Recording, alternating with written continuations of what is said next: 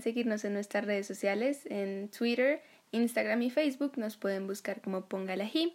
Y si tienen alguna idea de algún tema que queramos tratar en nuestros posts, pero también en nuestro podcast, nos pueden escribir a cualquiera de nuestras redes. Bienvenidos a Póngalají, eh, en este nuestro segundo episodio. Y hoy estamos con Sofi. ¿Cómo estás, Sofi?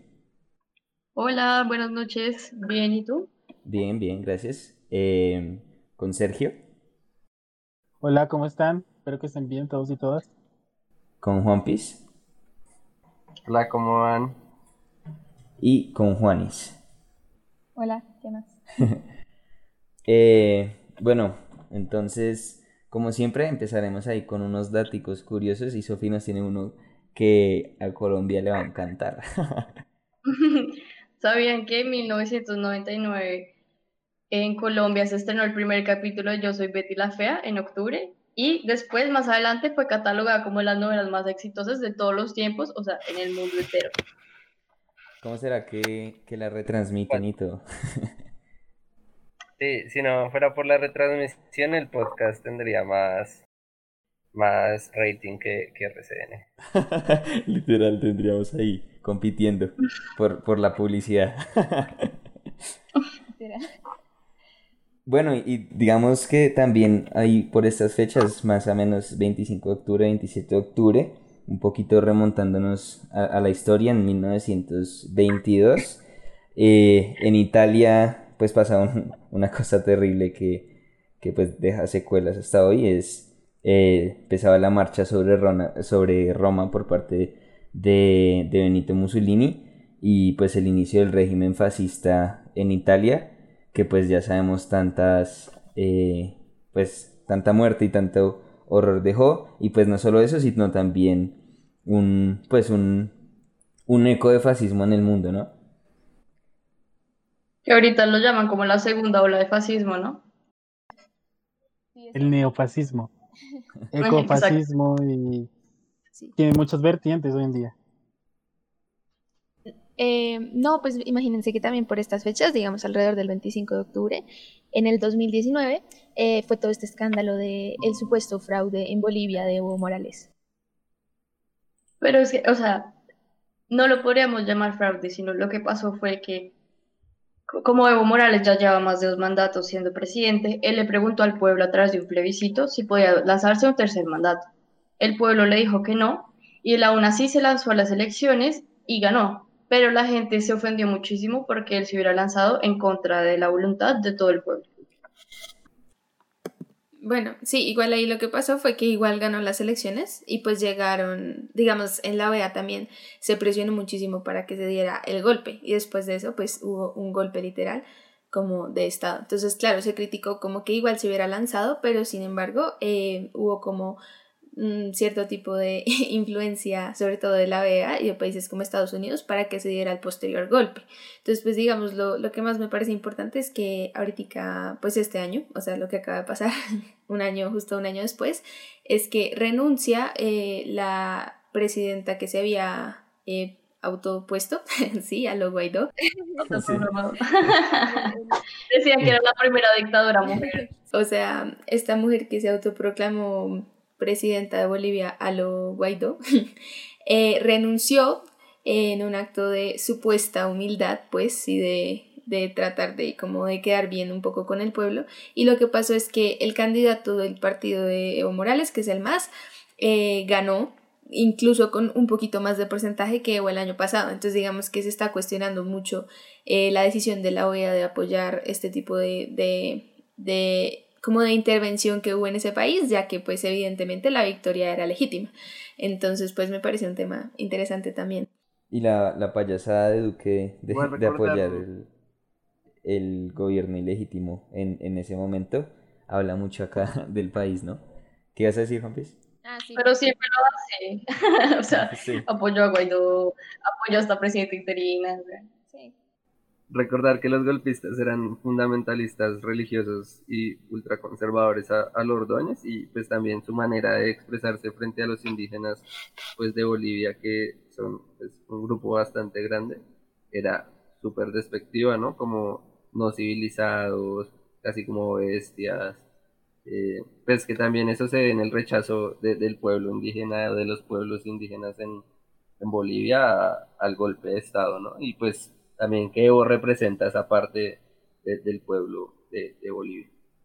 Ay, sí, qué pena. Rápidamente sobre eso, iba a meter la cucharada y es que una de las razones por las cuales se, se por las cuales se decía como, ay, fue golpe, es porque si ustedes miran como el escrutinio, al inicio, en el 2019, iba ganando, digamos, el otro candidato y ganaba y ganaba y ganaba. Y de repente eh, empezó a ganar Evo y empezó a subir hacia lo loco. Y digamos, yo, eso me pareció interesante y, e investigué.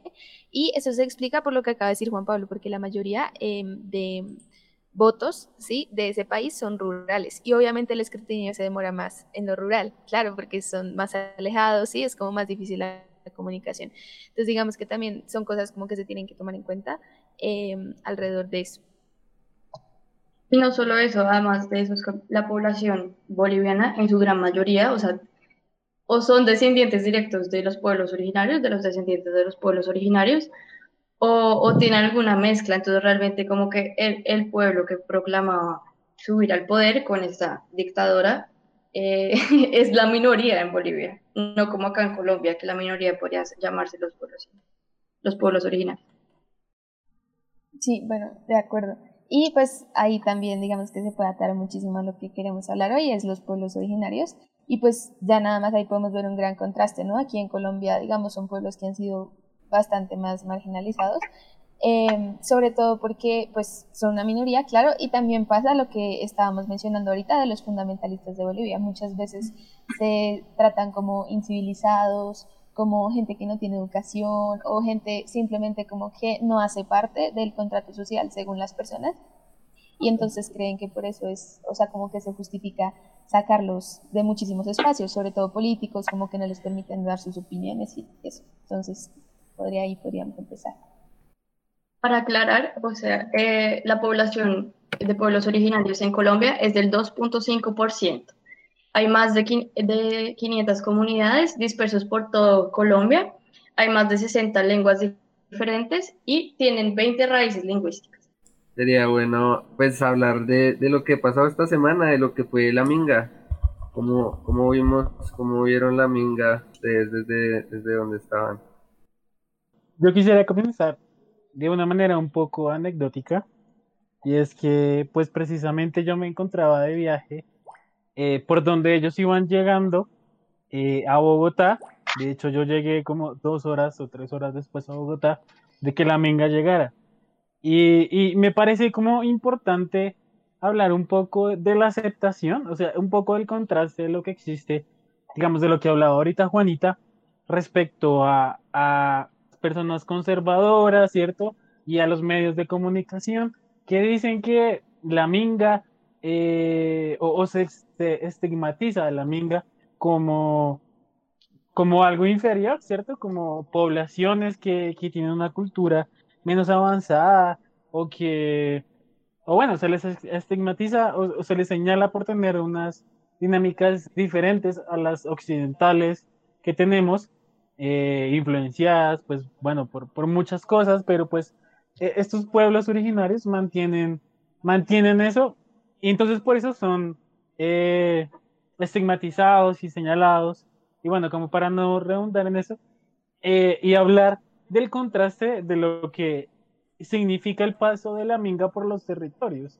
Y es que habían videos de la minga llegando por la vía panamericana en Suacha y la gente salía, los recibían, les gritaban, o sea, pareciera que toda, todo ese rechazo que, que alguna vez, lo que los medios querían lograr, ¿cierto? Y no solo los medios, sino también el gobierno eh, con su actuar como que también rechaza. Eh, en cambio la gente eh, los recibe de una forma calurosa, los acompaña, se sienten identificados y bueno, y todos los componentes también de, de lucha y de tradición que llevan en sí mismos, porque es, e, eso me parece bien importante y habla mucho de la identidad colombiana.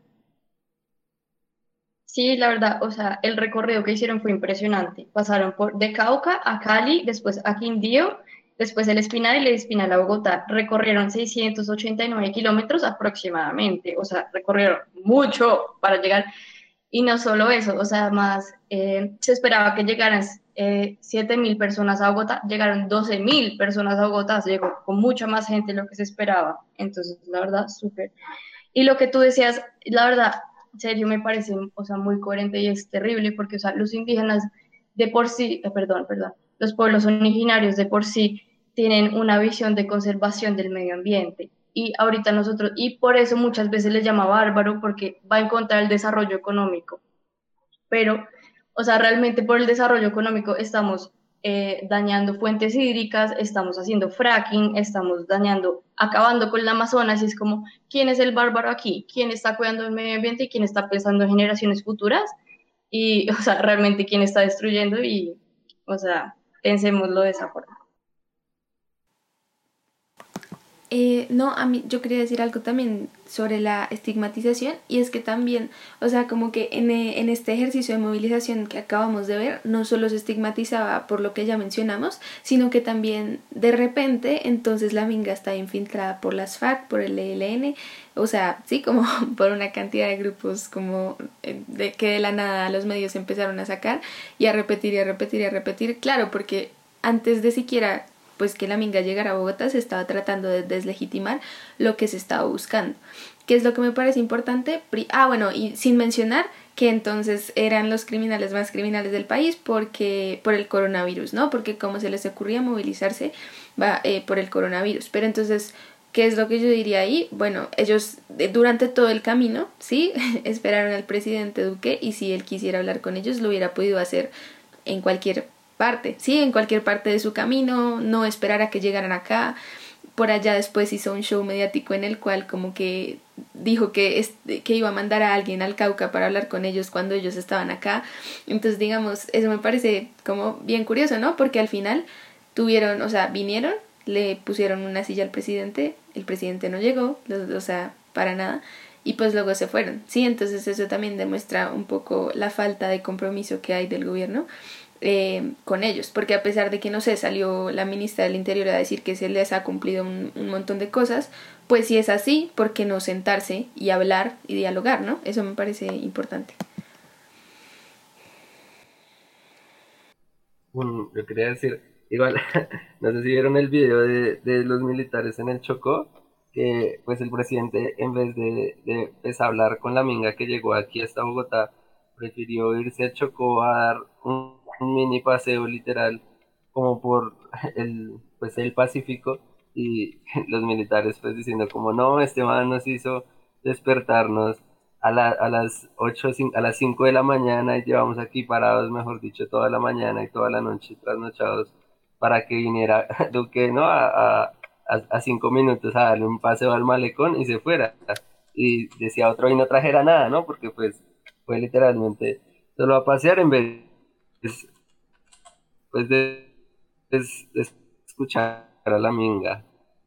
respecto también a lo que decía Sofía, la verdad tenía varias ideas como en la cabeza, un poco dispersas. Y después respecto a lo que decía Sofía, ¿no? que empezó la minga haciendo 7 mil y 112 y después pues llegaron 12 mil a Bogotá, es pues justamente ese es el significado de la minga, ¿no? Pues ir trabajando en conjunto ir, y en conjunto ir recogiendo más gente. Eh, y pues también viene de la mano como eh, con esa gente lo, lo, que ellos llaman caminar la palabra, que es pues el trabajo de, discusión conjunta y de construcción conjunta de las ideas, pues a partir de, de la minga y de también pues el recorrido que se hicieron por toda Colombia.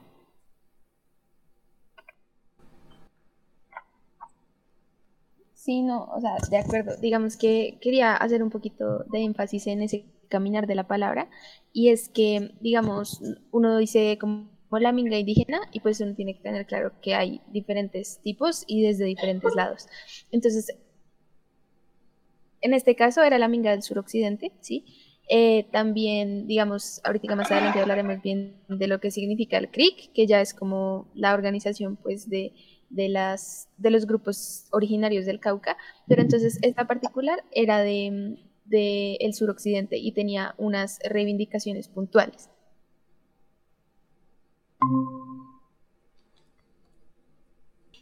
estas, estas reivindicaciones puntuales eh, son cuatro. La primera es el respeto por la democracia y pues está muy enfocado sobre todo a lo que está pasando actualmente en la política colombiana y es que se tiene eh, en la cabeza que el gobierno y en cabeza obviamente el presidente Iván Duque se ha apoderado de diferentes instituciones como la Fiscalía y la Procuraduría, por ejemplo, y esto obviamente está rompiendo con em, el equilibrio de poderes.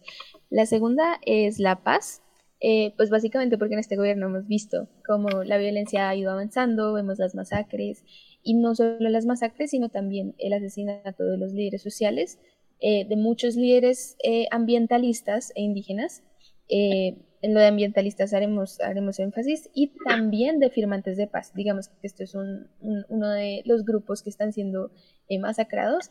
El siguiente sería también, digamos, hablar de un poco del territorio. Claro, pues uno de los, de los pilares más fuertes de, de los grupos originarios es la tierra. Entonces, básicamente es la lucha en contra de las empresas mineras y petroleras que han eh, invadido las reservas naturales que los indígenas protegen. Eh, y pues la última es el respeto por, eh, por, la vida, que también está muy ligado a lo que ya les mencionaba de la paz.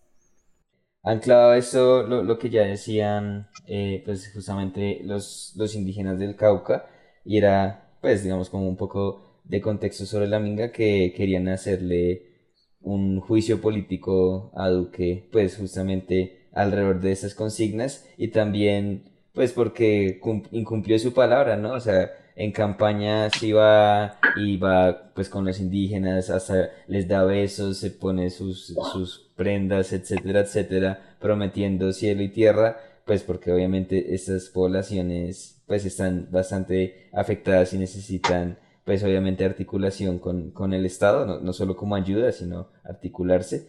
Y, y pues ahora que, que, ya llega la hora como de rendir cuentas y a ver qué pasó, eh, ahí sí, pues le huye porque evidentemente eh, sabe que el juicio inclusive es hasta, hasta justo eh, sin entrar en, digamos, en, en, términos de la justicia penal, es justo en términos políticos y pues obviamente como, como siempre no lo va a asumir y, así como se fue a los malecones en vez de hablar con la amiga, pues siempre le, va a oír a, tomar la responsabilidad pues que, que está fallando el Estado con los pueblos indígenas.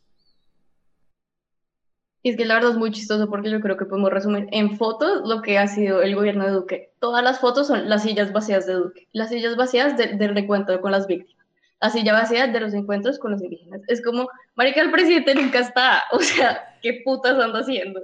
Sí, sí. Y, eh, o, sea, no solo la paz, ellos no buscan solo paz en Colombia, que es súper importante, sino que se les cumpla a ellos lo que ellos estaban pidiendo en el proceso de paz, que era, o sea, que se les quitara, que se les enseñara a reemplazar cultivos y que se les dejara fumigar por encima, porque realmente también eso los está matando, que no es justo.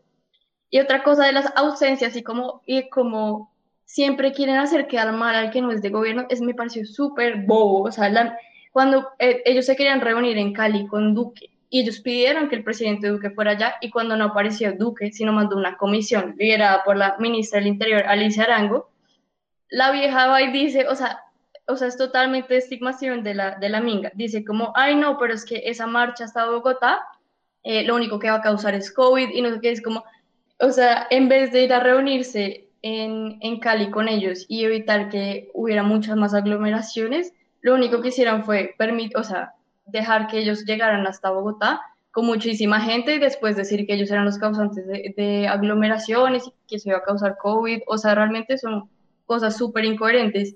Y algo que reclamaba, o sea, eh, la Minga, cuando estaban desde Cali, ellos lo que decían es como, es muy injusto que Duque se la pase reuniéndose con los gremios eh, del agronegocio ya en Colombia, los gremios empresariales, pero cuando, a la hora de, reunirse con un grupo importante que son los indígenas, que no solo son indígenas, sino ellos también son campesinos, eh, no se reúne con ellos, realmente decide ignorarlos. Entonces es, es impresionante ese tipo de actitudes.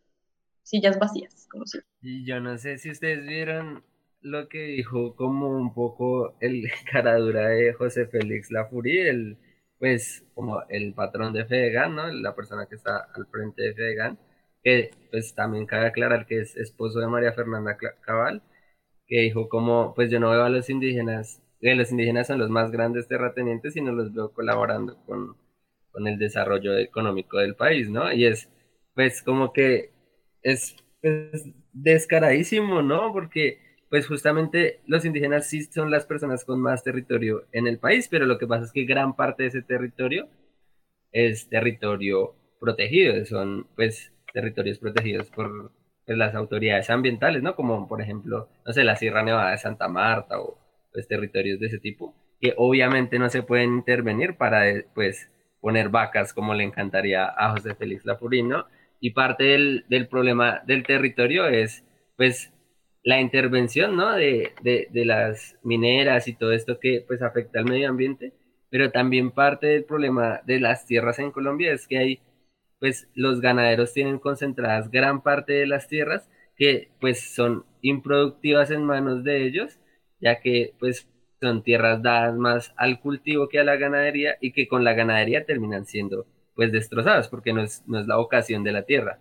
Entonces pues sale no pues el representante de la ganadería en Colombia a decir que pues son los más grandes terratenientes los indígenas cuando son los ganaderos pues los más grandes terratenientes y, quienes pues hacen que la tierra sea improductiva en el país es pues muy descarado de su parte. Y además es o sea, otra cosa que, que, es impresionante el descaro es como los indígenas, eh, o sea, los pueblos originarios, sobre todo de los consejos, eh, lo que quieren hacer es recuperar la tierra que se les perdió con, o sea, ellos perdieron la, la, tierra, las tierras comunales con la corona española en el siglo XVIII y ellos están intentando recuperar eso pero ahí sí, no, o sea, los ganaderos sí es como, ay, no, pero ¿cómo así? O sea, ¿por qué quieren hacer eso? ¿Por qué nos quieren quitar tierras? Es como, oigan, o sea, realmente ellos estaban aquí primero.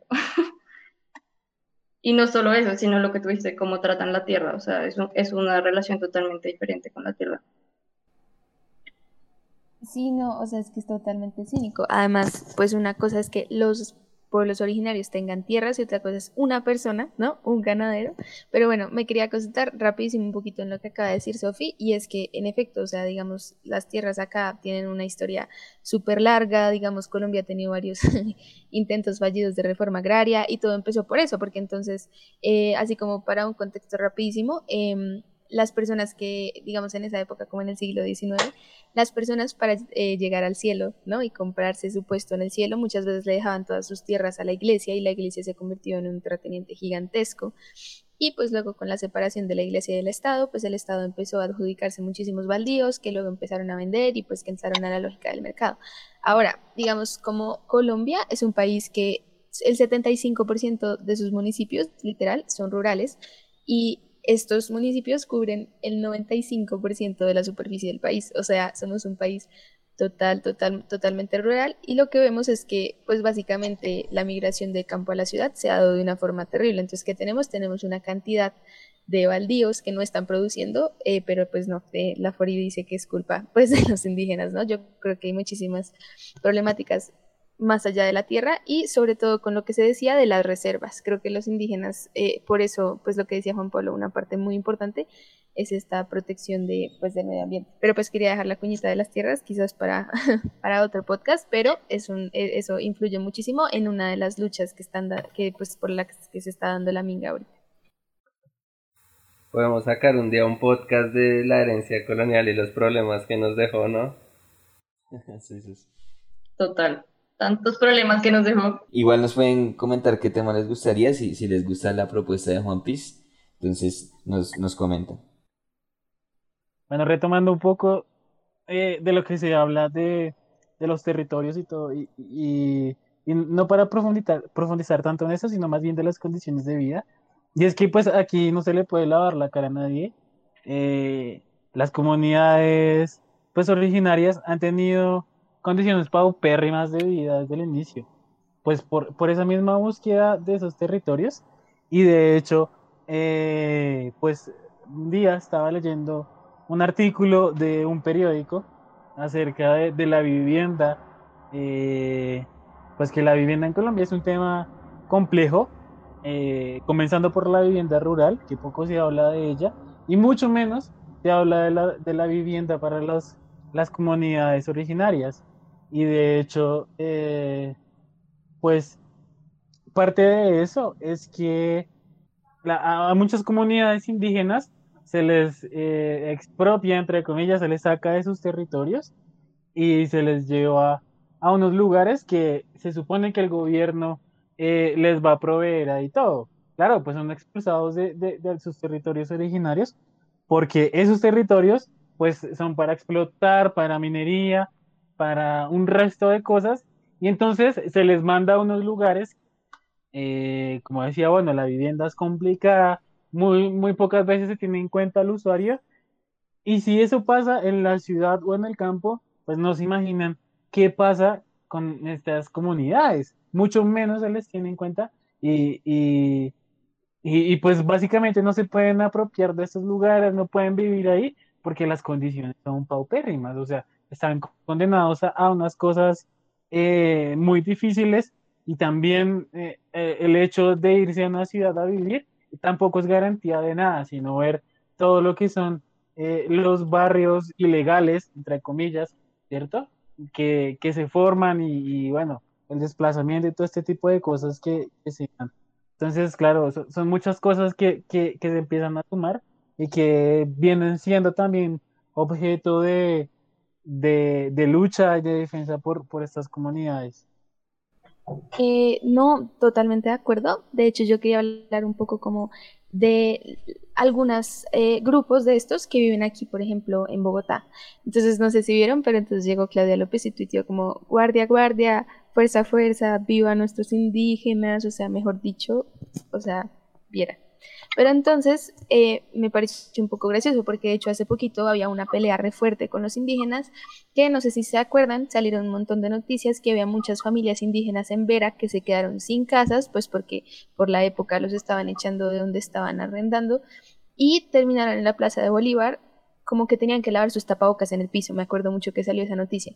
Entonces me pareció pues un poco... Eh, la hipotenusa, ¿no? Porque, digamos, ese tipo de, de, ayudas no se le está, está, dando a los indígenas que hay aquí en Bogotá. Digamos, yo no sé si sepan, pero hay un cabildo indígena en la Plaza Fundacional de Suba, literal, y pues, digamos, la Minga también estuvo ahí em, la semana pasada. Em, pero pues me parece importante como tener eso presente, ¿no? O sea, hay indígenas, grupos originarios en diferentes partes del país y pues hay que pues, ponerles atención porque, por ejemplo, muchos de los que viven en las ciudades eh, tienen una fuerte incidencia de pobreza. Sí, un poco como lo, como pues, de la mano de lo que dice Juanita, es en, para 2018 yo pues hice un trabajo sobre pobreza en Colombia y justamente pues lo que mostraba era que pues la pobreza de, de la población indígena era casi tres veces más que pues, la pobreza del resto del país.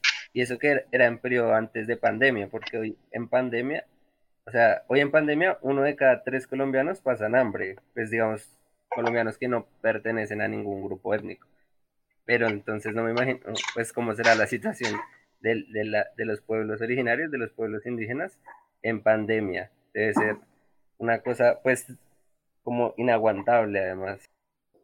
Y además no solo, no solo como la pobreza, esto, sino como eh, ellos ya son una población muy pequeña, realmente, o sea, 2.5% de población no es nada en comparación con todos los colombianos que hay en el país. Y además de eso, es como se les estaban muriendo sus ancianos, y los ancianos son los que guardan toda la información de la comunidad, o sea, lo como los conoceríamos nosotros serían como las bibliotecas, entonces como es el, era como la, la población vulnerable de, de, coronavirus y además llega con esto y, y les acaba todas, todas sus raíces, es, es algo muy triste. Sí, oiga, nos deprimimos haciendo un poco el podcast. Ah, no, como que pues uno ve la realidad del país en este momento y, se deprime un poco. Pero entonces, bueno, como vemos como que se configura todo un, un, clima y, obviamente muchos motivos para, para que la gente, y en este caso las comunidades indígenas, eh, pues se manifiesten y, y, inclusive, e inclusive, perdón, pues superen como este si se quiere, miedo a la, a la, a la pandemia y al virus y, pues se manifiesten porque pues ya es demasiado, ¿no? Y en general las protestas de, de estos últimos meses se han caracterizado por porque ya inclusive las condiciones, la muerte, bueno, eh, la, la, la, pobreza, en este caso todo el incumplimiento, eh, al, a los acuerdos con, bueno, o a, las propuestas que se le hicieron a las indígenas y además las banderas que ellos eh, llevan, pues superan incluso la, la situación de, de, salud pública. Entonces, pues, ¿cómo, estaremos de, de, mal acá en el país? Que, que toca manifestarse, eh, pues inclusive arriesgando la vida más, más que antes que solo era como que lo, lo mataron tombo, ahora un tombo o el virus. Y, y pues en este caso, pues como, como han visto las movilizaciones que esta semana, si, si no estoy mal, el lunes hubo una, eh, el miércoles hubo, hubo otra, eh, el jueves pues estuvo el tema eh, del también de otra movilización, entonces, pues no sé si fueron, si asistieron, qué, qué tal, qué tal la, la vieron. Eh, no, pues yo quería decir que eh, obviamente mi familia sigue muerta del susto por el coronavirus y obvio los entiendo, entonces no me han dejado pisar la calle. pero, pero sí les digo que me parece un poco complejo eh, porque muchísima gente, pues muy acomodada y muy desde ciertos privilegios, ha criticado mucho todas las movilizaciones que ha habido y pues yo sí les digo como, hey, es gente que de verdad se les quebraron los negocios de toda la vida, es gente que en verdad no está teniendo para comer, o sea, hay gente que no está comiendo apenas a veces una comida al día o tal vez ninguna, como ya lo explicaba Juan Pablo, es gente que en verdad se ha visto muy afectada por la pandemia y me molestan, digamos, dos cosas en ese sentido. La primera que pues tienen todo el derecho y pues de la digna rabia. ¿Por qué? Porque la mayoría de políticas pues que se han implementado ahorita no es para los más necesitados, sino se han concentrado muchísimo como en las grandes empresas, bueno, como siempre, como si fuera raro como había las cosas. Aunque por ahí como que no les pasó el giro, pero pues bueno, luego lo hablaremos como Menos mal. creo que también puede ser un tema interesante. Eh, y o sea, solo en Colombia le hacen un giro a una empresa gigante y, no le sale el giro. Sí, como que no, no, se permitió. Pero no, lo que está diciendo era que pues como que me enoja un poco eso, como pues claro, la digna rabia porque las ayudas no están llegando, pero también la digna rabia porque, o sea, me preocupa un poco, siento que ha habido muchas movilizaciones y por ejemplo de la Minga, oigan, el gobierno no dijo literal una palabra, o sea, listo, eh, la ministra de Interior por ahí dijo par cosas, pero el presidente no ha dicho absolutamente nada, ni una pronunciación, y sabemos que hace como un mes está dando un programa nocturno como diario, literal, y, y no, o sea... A lo presidente de derecho. literal, tiene tiempo para todo, tiene tiempo para ir a, a una vuelta. Sí, pero versión, versión aburrida. sí, sí, sí, versión William Este le eduqué, Pero entonces es eso, como que ha tenido tiempo para todo. Tuvo tiempo para ir al Choco a darse la vuelta, tuvo el tiempo para llamar a Arias, que en el partido contra, eh, ya se me olvidó el equipo, pero se esguinzó el pie. Bueno, hasta para eso tuvo tiempo y no para pronunciarse para nada de lo que está pasando pues con estas movilizaciones. Entonces, Qué pena, presidente, Pero, pero, también hay otras movilizaciones por ahí. Sí, no, pues a mí me parece eh, interesante lo que pasa. Bueno, es, es complejo por un lado porque, eh, siguiendo la idea que, que, decía Nico ahorita, pues en este país uno, uno, uno se muere, es un país por el que se vive de luto casi todos los días, o uno se muere de hambre, o se muere porque lo mata un policía, o se muere por un virus porque el gobierno no ha sabido cómo afrontar ese tipo de cosas. Bueno, son muchas situaciones que, que afectan la situación y que pues e-, es, es muy complicado vivir en Colombia y, y, más si uno pertenece, mejor dicho, al campo o a comunidades originarias o todo ese tipo de cosas. Pero igual eh, me parece importante recalcar que aunque mucha gente estigmatizó, que aunque mucha gente eh, de manera hipócrita, como decía Juanis, eh, decía, es que vienen a traernos el coronavirus y lo propagan y yo no sé qué, pues lo primero es criticar entonces a la alcaldía de que levantó las medidas sin ninguna preparación ni garantía para, para las personas y ese tipo de cosas. Yo creo que por ahí deberían comenzar las críticas siempre. O no solo eso. O sea, Duque puede coger un avión de Bogotá a Cali y ya, o sea. sí, no, exacto. Y es que, pues, eso por un lado, pero por el otro, a mí me parece valioso que la gente salga, que pues claro, en este momento, pues aunque las movilizaciones no pueden ser eh, multitudinarias como se puede en la normalidad, sí, sí hay gente que sale, sí hay gente que, que se indigna, sí hay gente que los apoya, que respalda, y, creo que todo se va juntando y, y, hace un mes o hace más, un mes y medio hablábamos de las movilizaciones, eh, el abuso policial, hoy eh, hablamos entonces de, de, la minga. Creo que a mi parecer eh, se viene gestando un 21N, se vienen gestando muchas cosas, claramente pues va a ser complicado en pandemia con ese gobierno, con la tomba, con quien sea, pero yo creo que muchas veces más puede la indignación colombiana, creo que eh, ahora sí, como dice la arenga y como dice la canción, pues el pueblo unido, creo que puede ser mucho más fuerte. Jamás será vencido. Exactamente, entonces a, mí me parece valioso todo lo que está pasando. Claramente eh, son condiciones muy difíciles, pero, pero la gente sigue ahí y sigue en pie de lucha y, y eso vale, eso vale mucho, vale, vale en realidad más de lo que pensamos.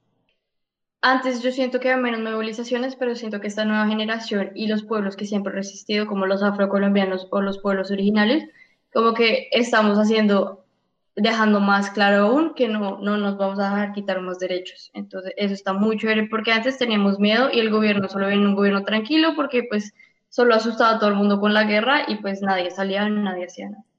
Y lo que ha demostrado un poco es esas movilizaciones y sobre todo las de esta semana, yo creo es que ya no está funcionando tanto esa política del terror que, que estaban manejando, ¿no? Pues digamos con la estigmatización de la minga y como lo decía creo que Juanis, de que estaban infiltrados por el, por el ELN y que no sé qué, y así con todas las marchas, pero la gente, pues no, no sé qué tanto, pero ya no está comiendo tanto de cuento de eso. Y, y, sabe que, que pues evidentemente, como, como decíamos la vez pasada, pues la gente no, no, es, no es boba y entiende que hay razones eh, por las cuales manifestarse, que, que, hay bastantes cosas que están afectando eh, pues a todos y a todas eh, de manera profunda y que no es un, un complot eh, de, de locos Castro Chaviza, sino que hay motivos y que por más que digan que está infiltrado y que, y que no sé qué, pues evidentemente eh, es, es, gente indignada y justamente con digna rabia la que sale a las calles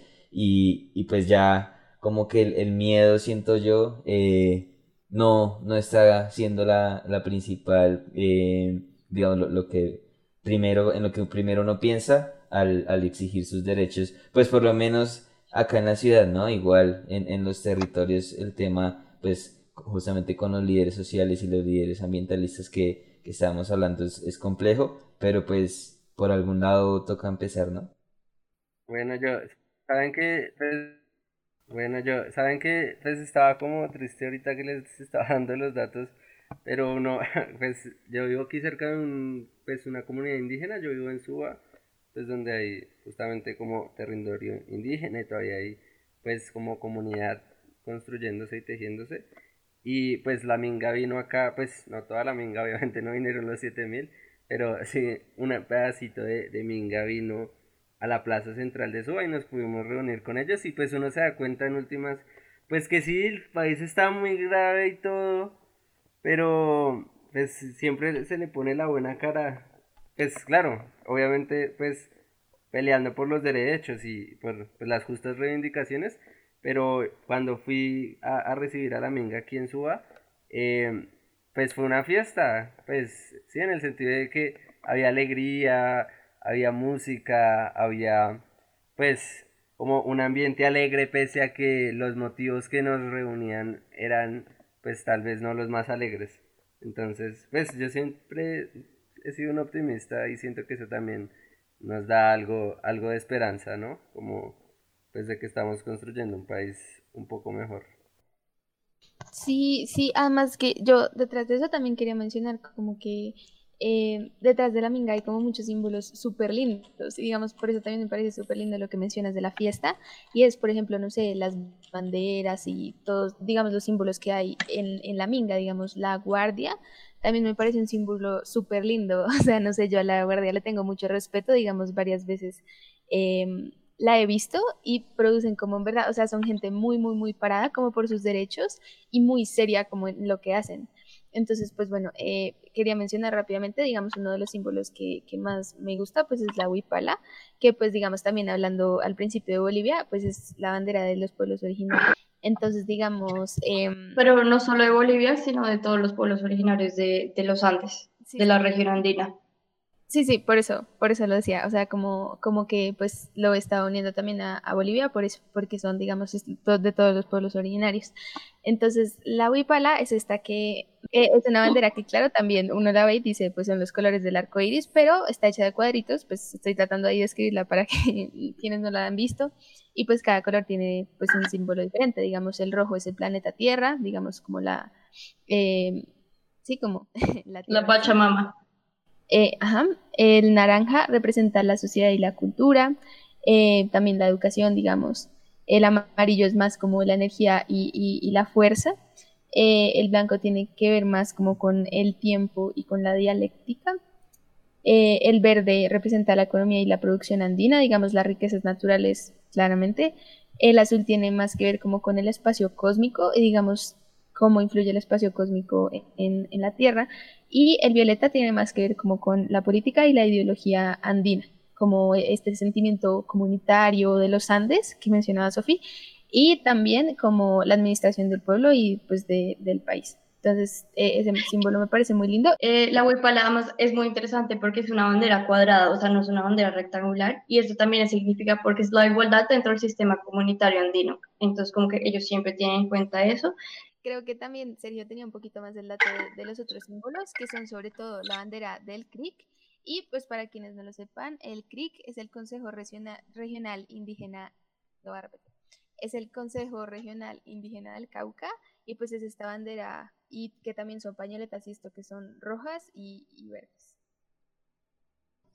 Primero, eh, cabe recalcar que siempre llevan mucha eh, indumentaria, llevan pañoletas, llevan chalecos, banderas, eh, y, digamos que eso representa la música que, que, es bien fuerte y que es importante, que los representa. Entonces, eh, el verde, que hace la alusión a la, a esperanza, el rojo, que representa la sangre derramada por nuestros mayores. Esto, pues, son las palabras de la Asociación de Cabildos Indígenas del Norte del Cauca y también explican que de hecho eh, el logo, el símbolo que llevan en la bandera, eh, tiene, tiene cinco bastones, ¿no? Entonces, estos eh, representan o presentan los principios de la entidad y, y, estos son pues la unidad, la tierra, la cultura y la autonomía. estos colores, estos logos y estas cosas, hoy en día son la identidad, creo que si se habla de Minga o la Minca por lo menos en Colombia, eh, vamos a pensar en esta pañoleta o en la bandera verde y roja con, con, los bastones, pero claro, todo esto hace parte de esa imagen, de esa identidad que, que los caracteriza todo el tiempo. Yo quería leerles algo que puso el Consejo Regional Indígena del Cauca cuando estaba hablando que iba a, que iba a pasar la minga. Entonces ellos decían, y tiene que ver con lo de la fiesta, es que es muy interesante porque su forma de hacer política no es la forma que nosotros vemos como seria, aburrida, ¿saben? Como que lo que ellos decían es así, o sea, este espacio de concentración no solo abre las puertas al debate político, sino al encuentro y al reencuentro con las diferentes comunidades, dándonos un espacio de unidad y colectividad en donde, acompañadas y acompañados, de la música y el arte compartimos la palabra y creemos en una sola voz para caminar hacia el buen vivir. ¿Y qué es ese buen vivir? O sea, el buen vivir no es eso como de tener cosas materiales y de, de, gastar plata, sino, o sea, el buen vivir es una, les voy a leer otra cita. Eh, el buen vivir es una, es una traducción literal, sería la vida en plenitud, la excelencia o lo mejor, lo bonito pero interpretado desde términos políticos se trata de la propia vida, una mezcla de acciones y voluntades políticas que significa el cambio, que no, solo le les falte a las personas el pan de cada día para que no existan esas desigualdades sociales entre hombres y mujeres. El buen vivir es el sueño, no apenas para los indígenas, pero también para, los, para todos los humanos. siento que mucho de ese buen vivir se liga un poco a lo que decíamos al principio y era pues, eh, pues no en sí como en contra del desarrollo económico, obvio, pero sí como en la forma en la que se está llevando a cabo, que decía Sofía. Entonces creo que eso también está muy ligado a, la conservación pues del medio ambiente y pues creo que ese es uno de los mensajes más importantes que nos dejan estas comunidades. Y es que pues mucha gente es como, ah, envidiosos, bueno, no sé qué, como que están buscando su propio beneficio, pero pues tener en cuenta que cuando eh, estas comunidades y estos grupos originarios están luchando por lo que ellos llaman la Pachamama y pues que termina siendo todo lo relacionado con el medio ambiente y la ecología, pues están luchando por todos, ¿no? O sea, por muchísima gente alrededor del mundo. Y pues sabemos que Latinoamérica también es como el pulmón del mundo, entonces siento que es una enseñanza que nos dejan, como no están luchando por sus intereses propios, sino también por los de toda pues la humanidad. Es que literalmente sí, porque la pandemia pasó, o sea, el COVID y las pandemias que han pasado anteriormente, como el SARS, como el H1N1, pasan porque los seres humanos cada vez estamos entrando más en territorios y en contacto con especies que antes no tenían. Entonces, ¿qué significa? Estamos talando más árboles, estamos creando más ciudades, estamos explotando, o sea, matando muchísimas especies y eso lo que hace es que los humanos entremos en contactos eh, con, con especies y nos pasan esos virus, entonces cada vez está siendo más grave. Entonces ellos lo que dicen es como, oigan, respetemos a la naturaleza o sea, no es que dejemos de, tener lo que tengamos, sino tengámoslo, pero respetando los límites y, y, así no van a pasar este tipo de cosas. Entonces, como es otro pensamiento totalmente diferente y no es como, ok, talemos todo porque eso nos va a dar plata y bueno, de la plata miramos a ver qué hacemos, sino es como, oigan, respetando, podemos vivir bien todos y no nos vamos a morir y no vamos a tener que estar encerrados otros tres años, quién sabe, en nuestras casas porque no hicimos caso, ¿sí me entienden? Otra vez, ¿quiénes son los bárbaros? Vuelvo a preguntar. Y si ustedes se preguntaban si tenemos redes sociales, pues claro que sí. Por supuesto, nos pueden seguir en Twitter como arroba pongalají. Y en Instagram también arroba pongalají. Y pueden buscarnos en Facebook como Póngale Ah, qué sorpresa, sorpresivo. También encuentran este podcast en Spotify y en Anchor. Les recomiendo mucho esa plataforma porque ahí nos pueden eh, comentar y retroalimentar directamente. Y eso fue todo por hoy. Eh, nos estamos escuchando en 15 días. Hasta luego. Póngale a la vida. indios que con valentía y fuerza en sus corazones, indios que con valentía y fuerza en sus corazones